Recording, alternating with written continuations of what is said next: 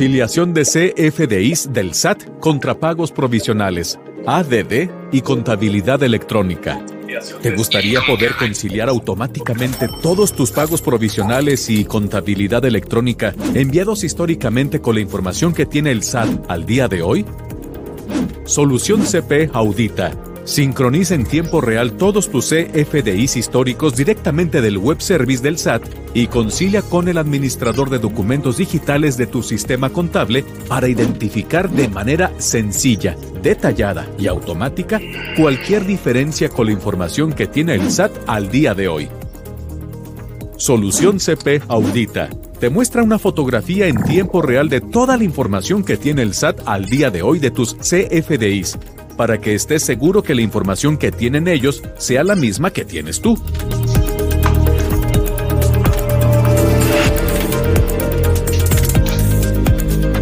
Buenas tardes, ¿cómo estás? Esto es Criterio Fiscal Digital, es el episodio número 21.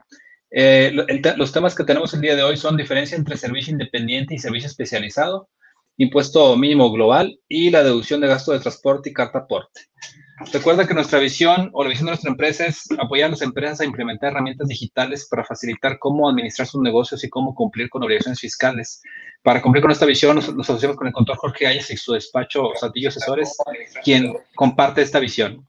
Contador, buenas tardes, ¿cómo estás? Hola, buenas tardes, Robert. Buenas tardes a todas las personas que nos escuchan y ven a través de los diferentes, eh, diferentes medios. Y pues eh, aquí continuando con temas muy interesantes. Por ahí hemos estado ausentes eh, algunos, algunos días por cuestión de trabajo.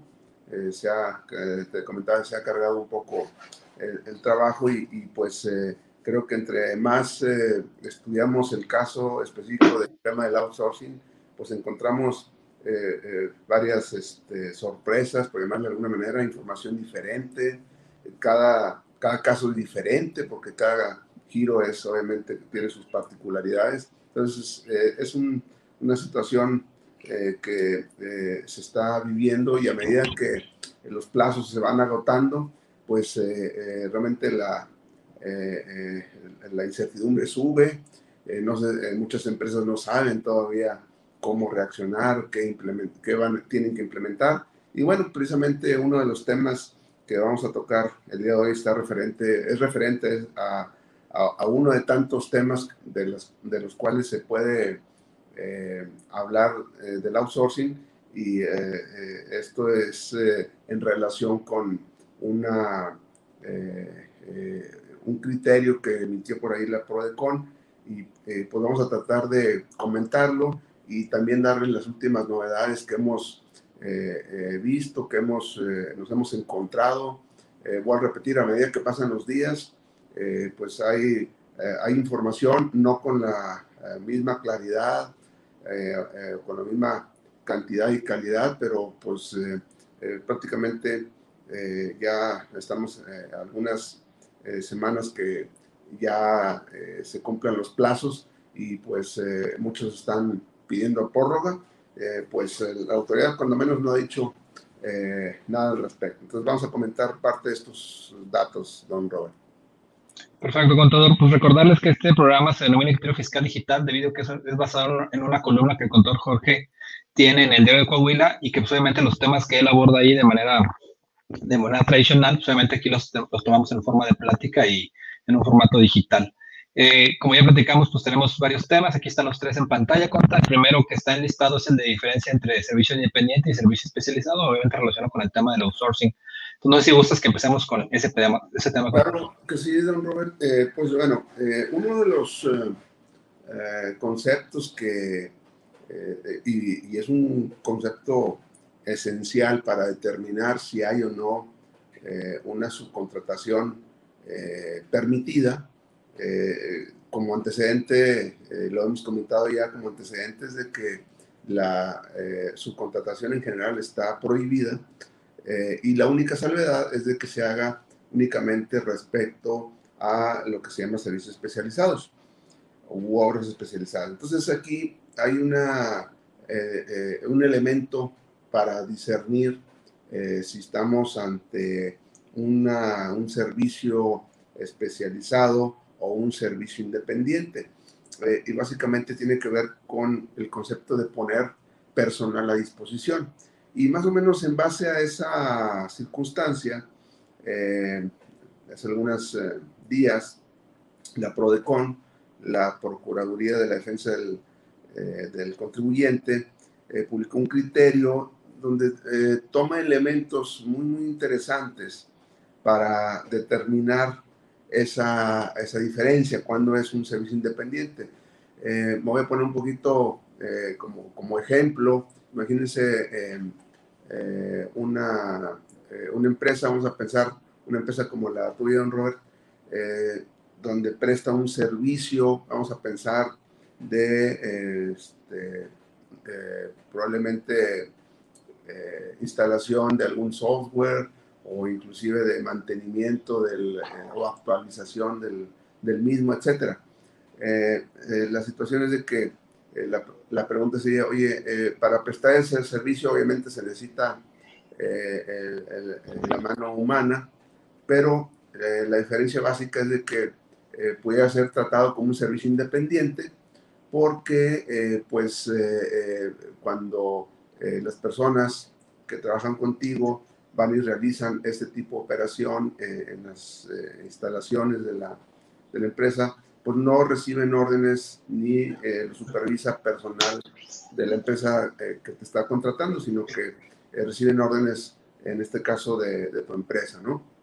Correcto. Entonces, esa, esa, parte la, la, se define como un servicio independiente. de acuerdo a la definición que eh, señala la PROECON, un servicio independiente son las actividades que una persona física o moral se obliga a realizar en favor de otra, ya sea por sí mismo por conducta de sus trabajadores. La cual requiere dos componentes esenciales. Uno, la realización de actividades propias del servicio ofrecido por el contratista. Y dos, elementos adicionales al capital humano, tales como materiales, herramientas de trabajo, sin que el recurso humano se desprenda una dependencia del contratante, o sea, del usuario o el beneficiario del servicio. Entonces, en este caso creo que se puede configurar ahí situaciones muy, en teoría, muy fáciles de, discernir, como, es, como puede ser ese.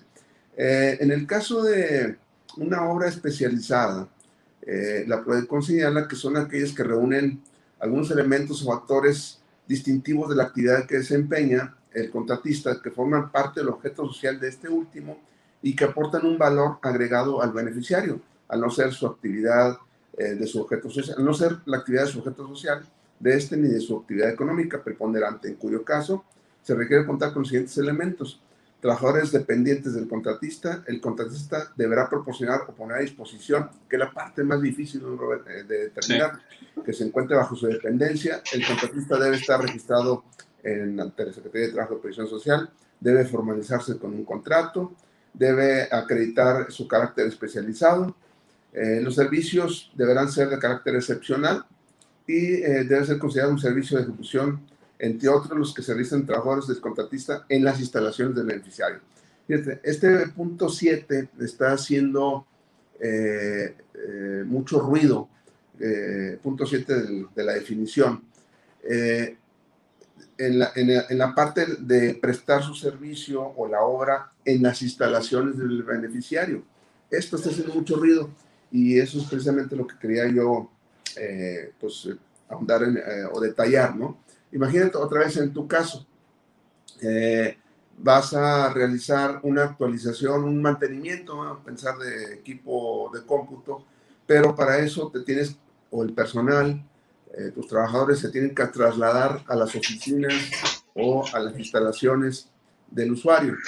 Entonces, ahí ya, desde el punto de vista de esta definición, y además, lo que hemos estado escuchando en los últimos días de eh, criterios o eh, opiniones de eh, funcionarios de la Secretaría de Trabajo y Previsión Social, tanto a nivel local como a nivel federal, me refiero local, que son, son, todo es federal, pero obviamente la, la oficina local, es de que si se están tomando un criterio o generalizando un criterio que es si el servicio se presta en las instalaciones del beneficiario, ahí ya se está poniendo personal a disposición. Eso es muy peligroso. Obvio, en el caso tuyo, eh, envías a algunas personas a realizar un mantenimiento, una actualización, en las oficinas, pues tienen que ir a las oficinas porque ahí está el equipo, ¿verdad? En algunos casos, pues sería a veces imposible que te lleven el equipo a, tu, a, tus instalaciones para realizar eso y, eh, es eh, eh, mejor realizarlo en las mismas instalaciones. Entonces, esa parte está haciendo mucho ruido porque al realizarse en las instalaciones del beneficiario, se entiende que estás poniendo personal a disposición, cosa que no es cierto. Es decir, no el hecho de que vayan a realizar esa, ese trabajo en las instalaciones de, del beneficiario, se da a entender que eh, es, eh, se pone personal a disposición, toda vez que pues, hay otros elementos como son herramientas, personal capacitado, probablemente pues eh, que tengan que llevar algún tipo de, eh, de equipo especial, etcétera. Eh, pero y, y, lo, y, lo, más importante, reciben órdenes de parte de tu oficina, no de la oficina donde están realizando el trabajo. Entonces, esta parte está haciendo pues mucho, mucho ruido realmente porque están tomando ya como regla que cuando el trabajo se realiza en las instalaciones del beneficiario, ya estás poniendo personal a disposición. Eh, para empezar, obviamente no existe una, una, disposición que aclare qué es poner a disposición.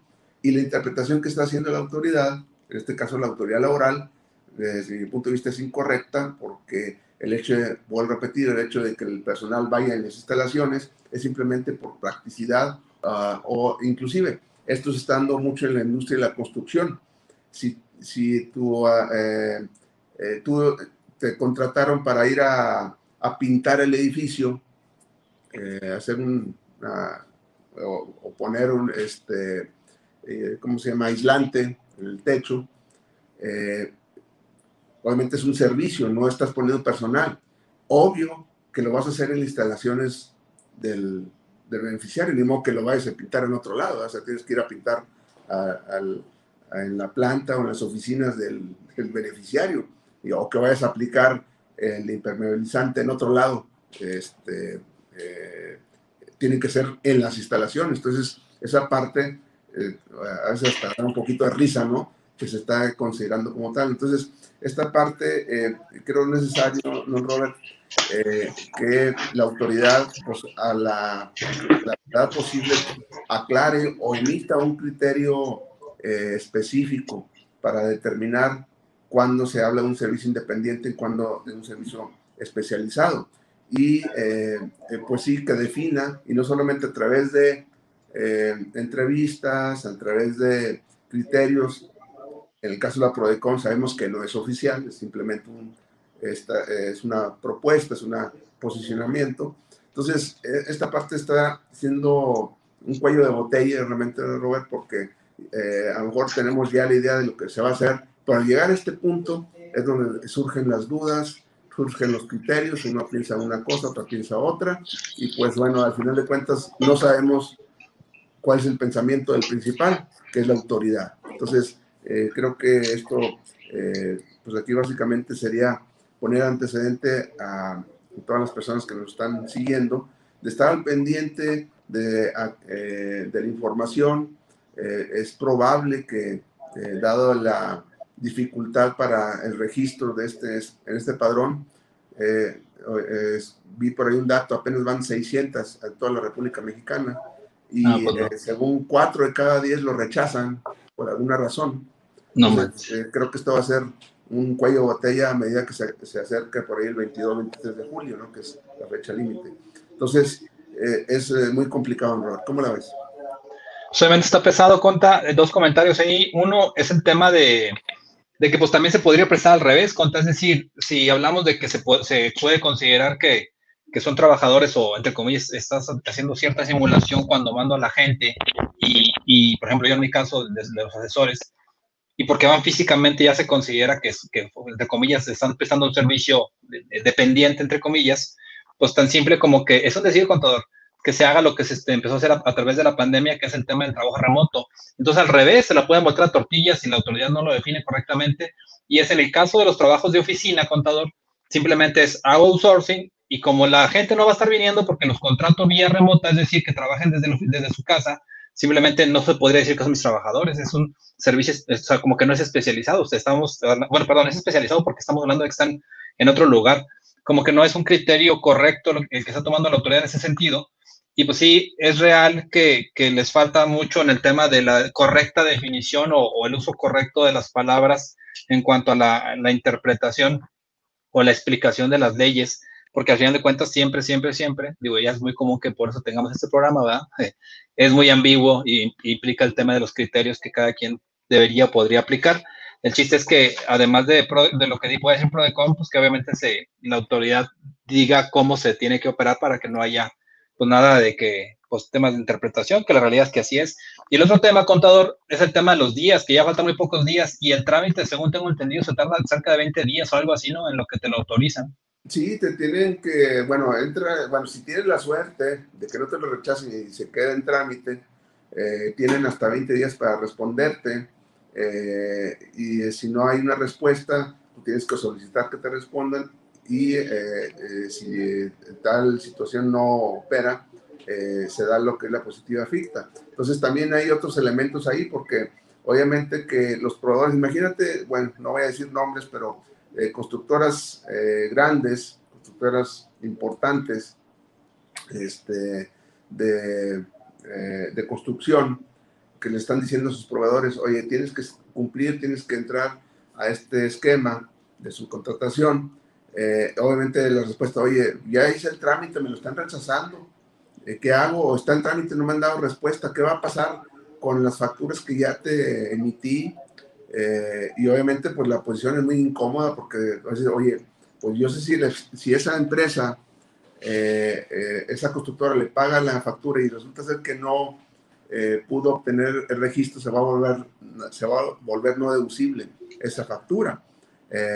contra no pagarle a esa empresa que requiere de sus flujos pues para seguir prestando el servicio de construcción, o sea, una parte de la construcción. Entonces, se vuelve muy complicado. O sea, puede, este tema puede implicar, eh, eh, ¿cómo te diré?, obstaculizar el negocio o los negocios, ¿verdad? Estoy hablando, por ejemplo, digo, seguramente en todo se da, pero en la industria de la construcción es muy crítica. Imagínate que de repente, por X circunstancia, no eh, se atore ahí el tenerle que pagar a, a, alguien que va a hacer una obra civil o a poner los pisos, o a poner los, eh, eh, eh, el aluminio, etcétera, una circunstancia de que no se pudo dar el registro y o este, pues no se le pagó y por eso no, no se pudo registrar, por eso no le pagué y si no le pagué pues ya no siguió trabajando y al final de cuentas pues no se logró el objetivo de hacer una nave industrial o unas, unas casas, ¿no? Entonces eso se, se puede volver un cuello de botella, don Robert,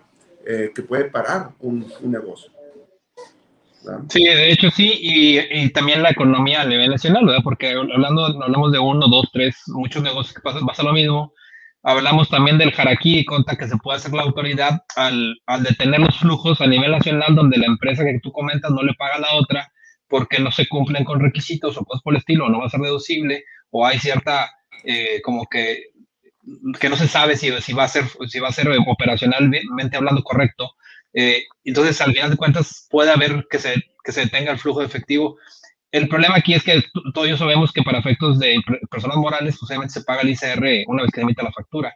Pero en el caso del flujo efectivo por IVAs, es el hecho que se podría detener porque pues, no habría pago como tal de esas facturas porque pues no se está cumpliendo al 100%. Entonces, sí es muy problemático. Aquí en comentario, de hecho, que decía Tax and Trade Solutions, el cuello de botella va a, estar en la opinión de cumplimiento porque en teoría, pues aquí comenta que a lo mejor se va a cruzar SAD, Infonavit e IMSS en cuanto a que cumplamos con los tres, ¿verdad? Sí, es correcto y bueno, eh, ya se han visto otros temas, ¿verdad? Porque el hecho de tener un convenio de pago con el Seguro Social, por ejemplo, con el Infonavit, eh, te está dando como consecuencia que te cancelan tu, más bien, no te aceptan el registro, o sea, no avanzas, simplemente por, oye, espérame, es que tengo un convenio con el seguro, lo estoy pagando, estoy al corriente, y por ese simple hecho te están eh, negando el registro, ¿no? Entonces, se vuelve muy complicado, la verdad. pues el contador está pesadito, pero son temas que tenemos que estar tocando y la intención de tocarlos es lógicamente eso, tener diferentes opiniones o criterios para poder estar comentando de qué se puede hacer, ¿no? Es correcto. El siguiente tema es el tema del impuesto mínimo global contra que la esposa platicamos y obviamente es ver cómo lo podemos complementar.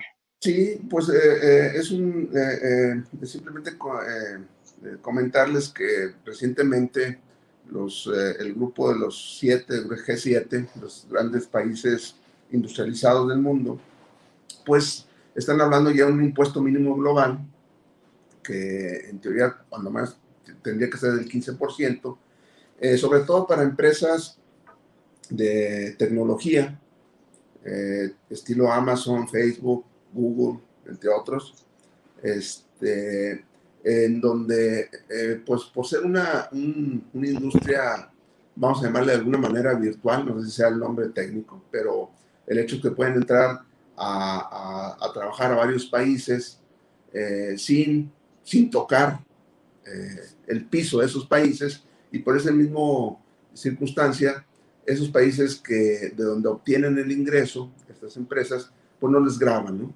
Entonces aquí lo que se trata es de que eh, se paguen el impuesto, eh, además de su lugar de origen, pues eh, en el lugar donde obtienen el beneficio, ¿verdad?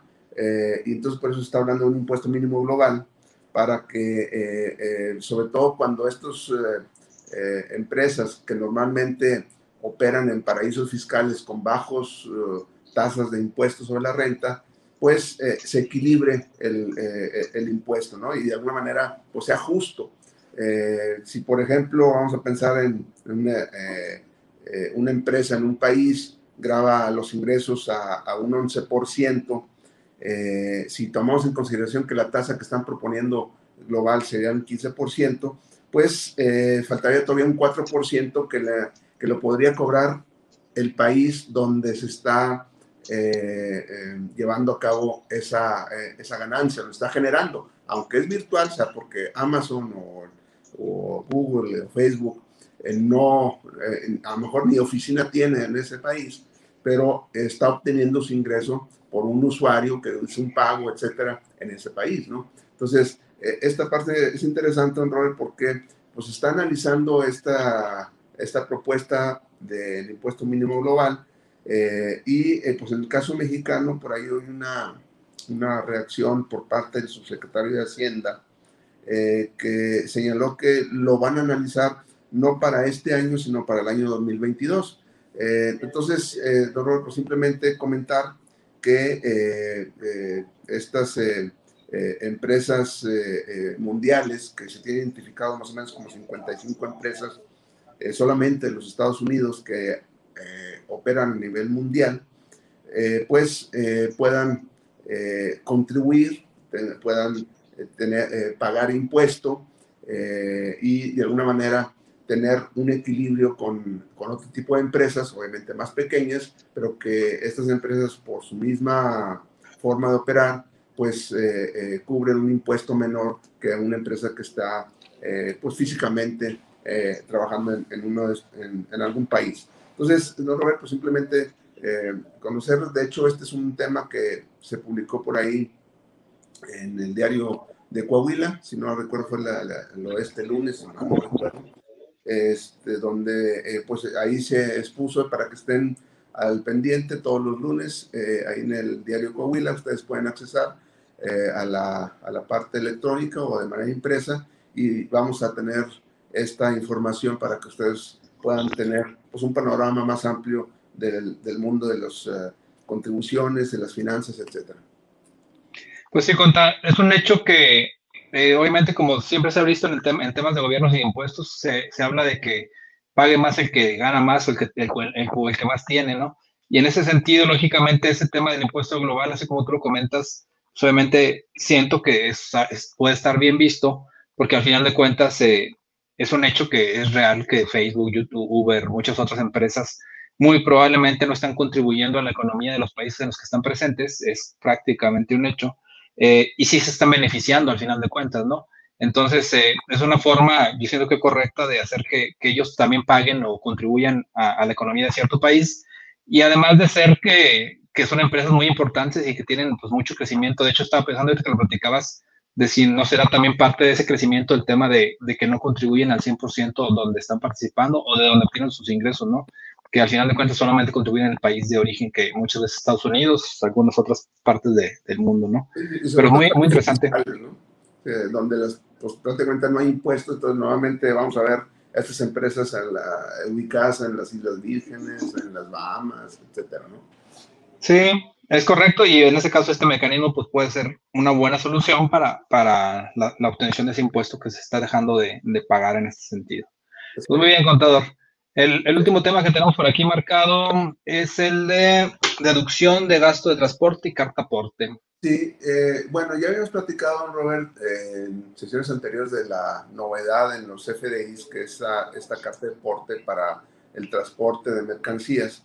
Y habíamos comentado, de hecho, en alguna de estas emisiones, eh, porque hubo una pregunta, una duda por ahí, de que qué pasaba si eh, este complemento estaba equivocado eh, o había datos inconsistentes.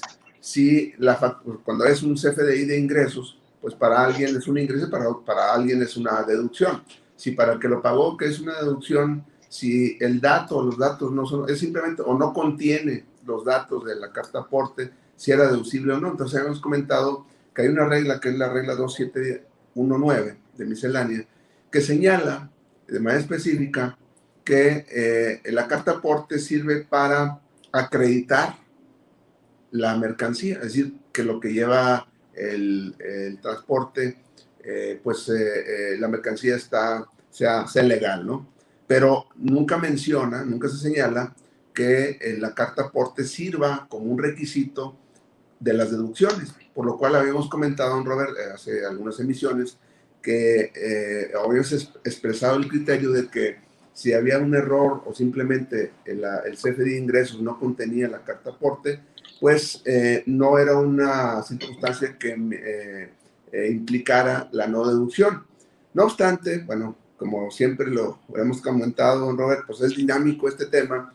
ayer o antier publicado el SAT una, eh, un documento que se llama Preguntas Frecuentes de Complemento Carta Aporte, eh, en donde en, el inciso 7 precisamente se refiere a esto y dice más o menos, si el contrato, si contrato los servicios de transporte para trasladar mis mercancías y el CFDI que me expide el transportista no contiene el complemento carta aporte, la pregunta es, ¿puedo deducir el servicio de transporte contratado?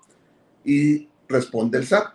A partir del 30 de septiembre de 2021, porque acuérdense que entró en vigor el 1 de junio, pero ya sería obligatorio hasta el 30 de septiembre, no podrá deducirse los servicios de transporte de bienes o mercancías con un CFD tipo de ingresos sin complemento carta aporte, por, lo, por no cumplir con los requisitos de deducibilidad de los componentes fiscales. Entonces, ya esto da un giro, eh, porque la autoridad, el criterio de la autoridad es de que si no tiene el complemento o el mismo está equivocado, no va a ser deducible la factura. Eso nos cambia diametralmente la, respuesta. El problema aquí, don Robert, que esa respuesta del SAT no tiene fundamento, porque voy a repetir, la regla 2719, que es la que específicamente señala la carta aporte, señala de manera específica y clara que esa eh, eh, que la carta aporte solamente sirve para la eh, acreditar Aquí lo estamos viendo, acreditar la mercancía,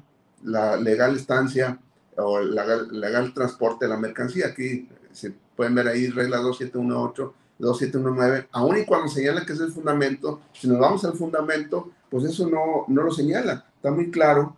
Aquí, de hecho, eh, eh, traigo la regla 2719 y es muy clara, dice, eh, más o menos en la parte conducente, dice, para los efectos del artículo 29, penúltimo párrafo del Código Fiscal de la Federación, los propietarios de mercancías nacionales que forman parte de sus activos podrán acreditar el transporte de dichas mercancías, podrán acreditar el transporte, pero nunca habla de la deducibilidad. Y luego más adelante señala, en los supuestos en que el traslado de la mercancía se realiza a través de un intermediario o bien un agente de transporte y sea quien realice el transporte de mercancías, será este quien deberá expedir el CFDI que se refiere el párrafo anterior y usar este, este o su representación impresa para acreditar el transporte de las mercancías. Está muy claro que es para acreditar el transporte, no para la deducibilidad. Entonces la respuesta que nos está dando el SAT en este documento, pues no tiene fundamento, Robert. Entonces, otra vez, ¿a quién le creemos? Entonces, eh, opiniones cruzadas, opiniones que eh, eh, no hacen más que confundir al contribuyente y el que siempre queda en medio, pues es el contribuyente, ¿no? Entonces, pues otro otra raya más al tiro, rol. ¿Cómo es? Pues sí, nada más ahí con todo entender que, como, como tú dices, lo que mostramos ahorita en pantalla son las preguntas frecuentes, pero tienen que tener un fundamento. Es decir, eh, tú podrías de indicar que, que, es deducible para ti a pesar de que tenga algún cambio o que, o que no esté, entre comillas, correspondiente en lo que... Es decir, por ejemplo, la, la vez pasada, terminando la sesión, contador, me mandó un mensaje un, un, cliente, un contribuyente de Monterrey, creo, y decía, yo muy frecuentemente cambio de chofer, es decir, la misma, es la misma mercancía, la carta aporte puse, puse el nombre del chofer, es la misma caja, es el mismo tráiler, es todo es lo mismo, pero cambia el chofer, porque a lo mejor son rutas largas, lo que tú quieras. Entonces me dice, tendría que cancelar esa carta aporte y obviamente por ende la factura electrónica y remitir otra donde, donde ponga el chofer. Y yo le decía, pues hay, hay soluciones simples que se van a poder aplicar. Y yo le daba una ahí simple de forma general decía, si tú sabes que son dos choferes, ponle Juanito Pérez diagonal fulanito de tal, es decir, ando genérico, entre comillas, entendiendo que son uno de los dos, ¿no? Pero bueno, a lo que voy yo es a que si, si, si, si no hay un fundamento legal que lo indique, yo no puedo o no le, no le podría permitir a la autoridad, como tú indicas, que, que, se, que por simplemente una, un archivo de preguntas y respuestas o preguntas frecuentes ellos me digan que no es deducible al final de cuentas, ¿no? Tendrían que modificar las leyes o regularlo nuevamente para que al final sea como un deducible. Sin embargo, platicamos la vez pasada que este tema de la carta aporte es semejante a un complemento relacionado como una adenda donde se está informando información adicional solamente que no debería ser un, una condicionante para efectos fiscales en cuanto a deducibilidad. Entonces, eh, yo creo que sí, habría que tener los criterios como tú dices y lo que sí conta es, por ejemplo, buscar siempre el apoyo de, del contador ahí de, de, cabecera, y ahorita, ahorita sigues compartimos ahí tus datos, porque al final, al final de cuentas el contribuyente muchas veces pueda tener el miedo de, de, de, hacer o no hacer las cosas por, por temor a la autoridad, como siempre, pero pues al final de cuentas no podemos hacer las cosas nomás porque la autoridad se le antoja que lo hagamos así, siendo que no hay una ley que lo obligue, ¿no? Es correcto, Robert. Entonces, pues sí, para considerarlo y seguramente va a dar más de, eh, de qué hablar este, este tema de la carta aporte en los próximos días y pues por ahí vamos a estarles informando al respecto. Bueno, cuando si puedes, por favor, apoyarnos compartiendo también tus datos, porque como platicamos al inicio de la transmisión, ha, ha, estado habiendo mucha demanda de información relacionada con, pues, con todos los temas, tanto carta aporte como el tema del outsourcing, son como que los dos más recurrentes actualmente. Entonces, si gustas para que te puedan ahí ubicar en caso de que ocupen algo. Claro que sí, me pueden mandar un correo electrónico a jayax.mx, en un mensaje WhatsApp 844-419-2382. Me encuentran en el Facebook como Jorge Ajax, en el Twitter como arroba taxman y bajo saltillo. Cualquiera de esos medios eh, lo, pueden, lo pueden utilizar y con mucho gusto los atendemos. Es correcto. También adicional, contador, eh, comentarles a, a la gente que nos está viendo que tenemos obviamente las páginas oficiales donde pueden seguirnos y donde pueden obtener toda esta información que día a día o que semana a semana les, presentamos. Eh, en esas mismas páginas compartimos a veces clips relacionados con estas transmisiones. Por ejemplo, eh, yo normalmente lo que tratamos es de, es de, compartirles a veces para que sea más fácil de que puedan tener acceso a, ciertos segmentos de, la información. Eh, la página oficial en este caso de, de que nos puede seguir es, es Fiscal Digital, es una página de Facebook. También todos los videos que, bueno, todas estas transmisiones de Facebook se, se transmiten también a través de YouTube. Ahí nos pueden encontrar en Bienes Ofimáticos Valdés y compañía, que es Bobby Comercial de Saltillo. El contador sube esta información o estos, estos audios ya como audio como tal a su, a su, a su podcast denominado Criterio Fiscal Digital. Yo, yo a la vez también lo hago a, a mi podcast Contador 4.0 y adicionalmente ya nada más como un complemento, parte de, de la visión que tenemos es obviamente que ustedes se implementen herramientas digitales. Para eso tenemos también una página que se llama Cursos Compaqui Bobicom, donde metemos o les platicamos acerca de herramientas Compaqui, obviamente de forma gratuita para que ustedes también estén informados y capacitados. Eh, recordarles que si ustedes consideran que esta información le puede ser de utilidad a alguien más, pues obviamente les invitamos de favor a que se la compartan. En algunas ocasiones, Conta, no tenemos o no alcanzamos a ver las preguntas que están por ahí por el tema de que estamos transmitiendo y platicando, a lo que voy es a que si también si tienen alguna pregunta pueden dejárnosla por aquí eh, a la mano y, en la, siguiente transmisión la retomamos y se las contestamos, ¿da cuenta? Correcto, sí, claro que sí, con todo gusto. Bueno, con todo, entonces espero que, que, estén muy bien y pues la semana por aquí, la semana que entra por aquí nos seguimos platicando y viendo esos temas fiscales. Dios quiere, nos vemos la próxima semana. Un saludo a todos, cuídense mucho, platicamos ¿Has perdido la información de tus sistemas Compact y por robo o virus? Con Compact y Respaldos, ahora tienes la información de tus empresas de forma segura y disponible en el momento que la necesites, ya que es una aplicación con almacenamiento en la nube, que te ayuda a respaldar y recuperar la información de tus sistemas Compact y con altos estándares de seguridad. Compact y Respaldos detecta en automático los sistemas instalados en tu equipo y sus bases de datos. Con solo un clic, respalda tu información o prográmalos automáticamente con la frecuencia que necesites. Únicamente, instala, ingresa con tu identidad Compact y Nube y comienza a respaldar. Porque tu seguridad es nuestro respaldo. Pregunta por el espacio que mejor se adapte a tus necesidades